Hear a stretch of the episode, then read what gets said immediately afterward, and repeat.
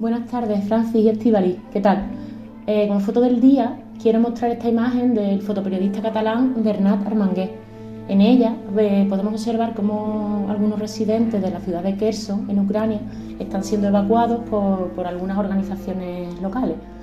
En la fotografía vemos a dos señoras de, avanzada edad mirar desde el interior del coche eh, con cara de angustia la cruda realidad que aún continúan sufriendo los, vecinos de Kherson y, Ucrania en, general.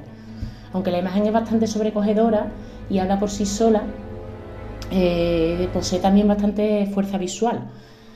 No te deja indiferente, o sea, la composición, eh, iluminación y color eh, nos lleva a una escena bastante, bastante cinematográfica, con unos contrastes cálidos y fríos que la verdad que es impresionante, la calidad técnica de la fotografía es una lástima que no sea una escena de una película.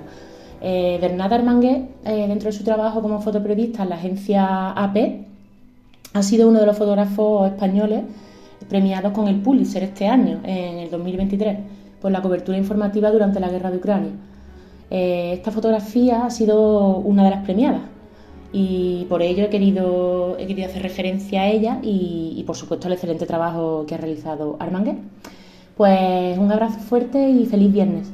Hola Estivaliz, ¿qué tal? Mira, Buenas pues, hoy tenemos una incorporación nueva al programa. María Cariñanos, una ceutí, residente en Córdoba desde hace casi dos décadas, donde estudió fotografía artística en la Escuela de Arte Mateo Inurria. Ha trabajado como fotoperiodista, realizando también infinidad de proyectos fotográficos de arquitectura, diseño, moda, retratos sociales y corporativos.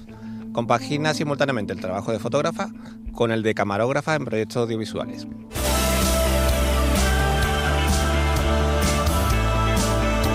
Escuchas la tarde de Canal Sur Radio con Estíbaliz Martínez.